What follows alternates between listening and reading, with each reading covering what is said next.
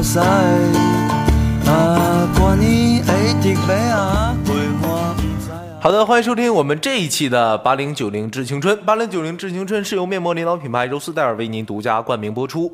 哎，那么我们这一期节目呢，叫做什么呢？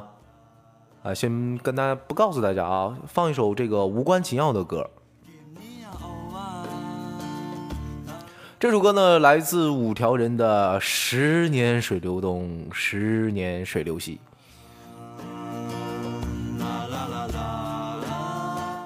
最近呢，赵老师特别特别喜欢民谣的，因为为这个民谣也是单独做了一期节目啊。那么今天呢，咱们说的话题和民谣没什么关系，我只是单纯的放一首无关紧要的歌，在这个片头上已经说过了，是不是？你们不能怪我，怪我那也没招儿。因为够用。今天我们来说说这个沈腾啊，也是春晚黑马开心麻花。这期呢是一个满满的都是干货的一期节目啊，因为呃，我首先是我的妈妈特别喜欢沈腾。因为最开始知道他的时候呢，是上春晚，对，上春晚这个今天的幸福那个妈妈，这这个沈沈腾还说什么我们母子真的是什么呃这个这个这个同命相连呐啊这些这些东西，最开始就对沈腾留下特别大的这个印象，而且呢，有人也说啊，这个赵本山退出春晚之后呢，又有一匹黑马也是强势入驻，占了这个赵本山的这个位置，没错，就是开心麻花。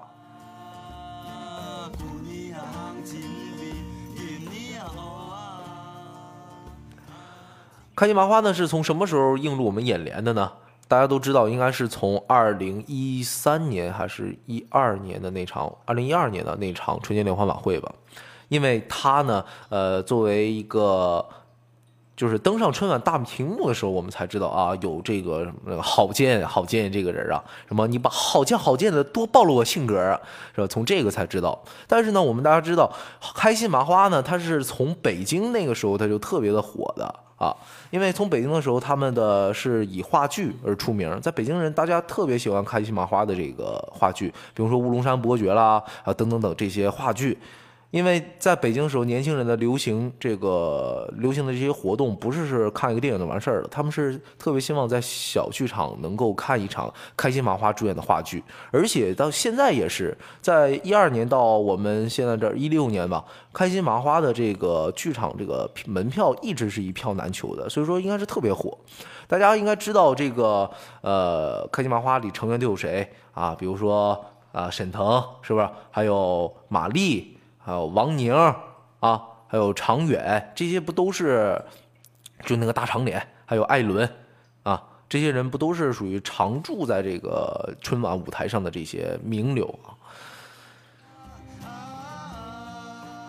有人问过，为什么开心麻花这个沈腾啊和这个王宁他不合作？就王小宁啊？有人说是因为这个沈腾嫉妒王宁，不希望王宁比他红。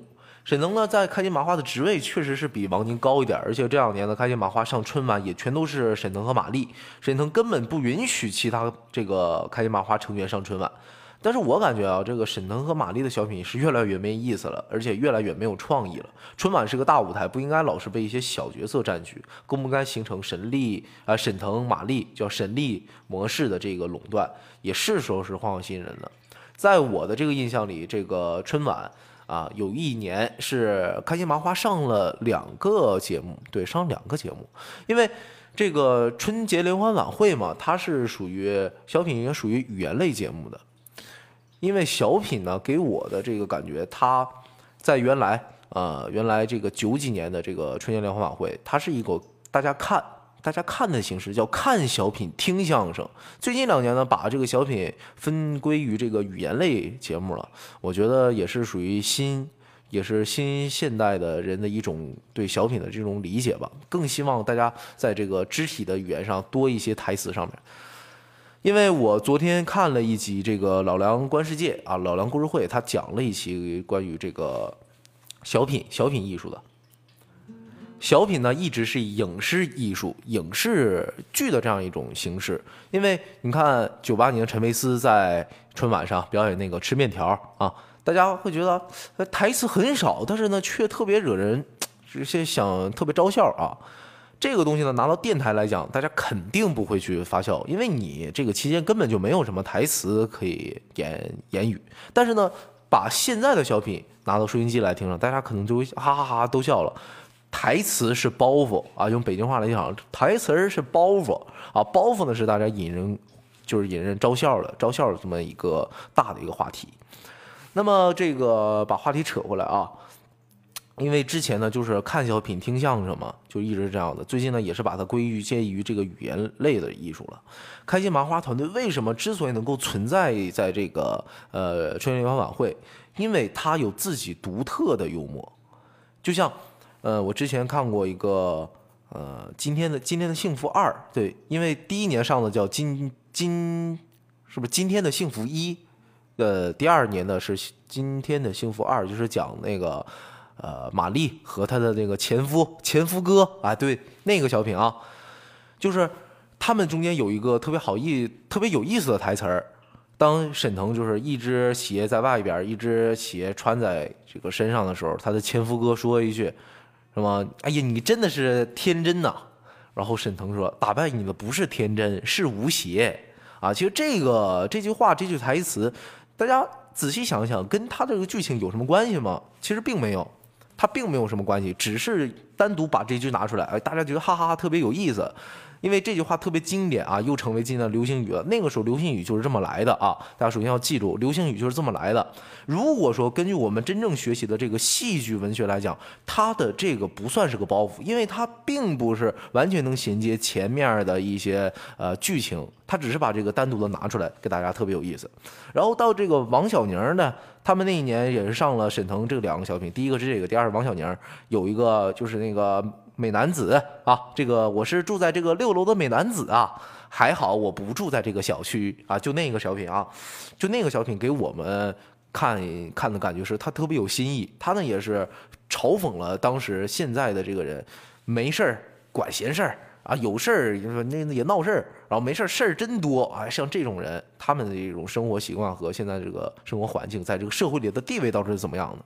开心麻花团队呢，为什么说他能立足于春晚的这个舞台？就是因为他在不断的推陈出新，他在不断的去赢取自己想要突破自己的这样一点，特别特别的值得我们年轻人去学习。而且我之前呢也看过一个特别有意思的一个小桥段嘛，就是他是。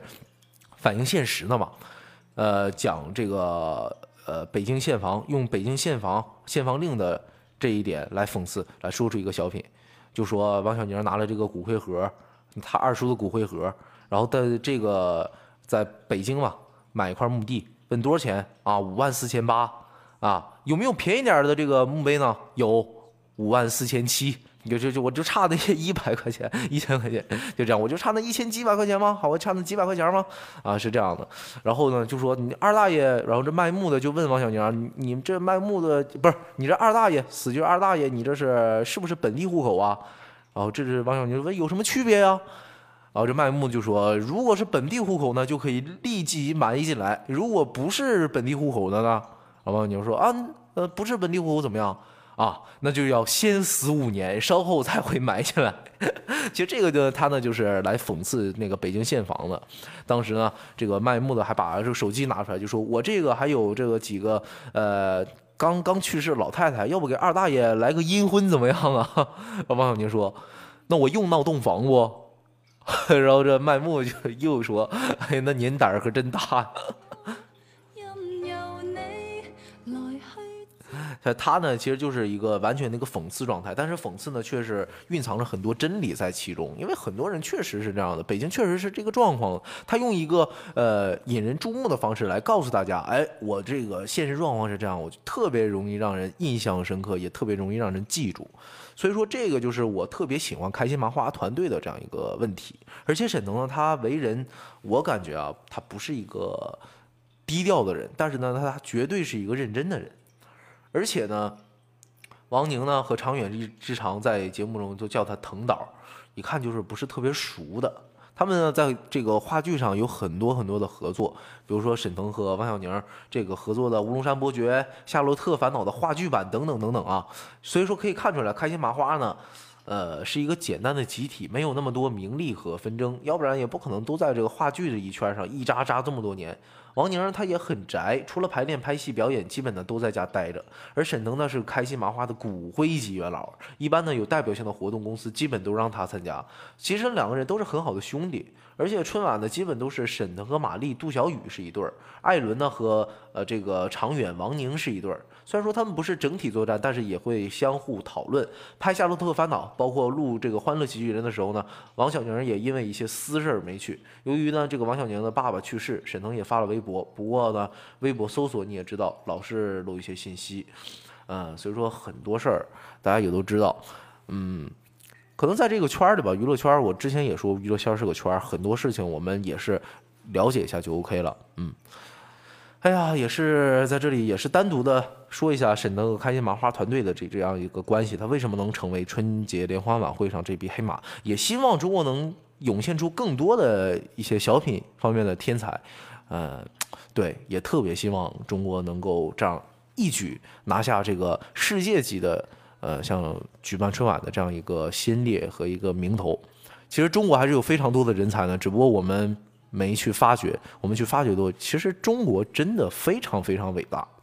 好了那么这期节目就到这里了我们下期节目赵玉民不见不散拜拜。祝君安好多么想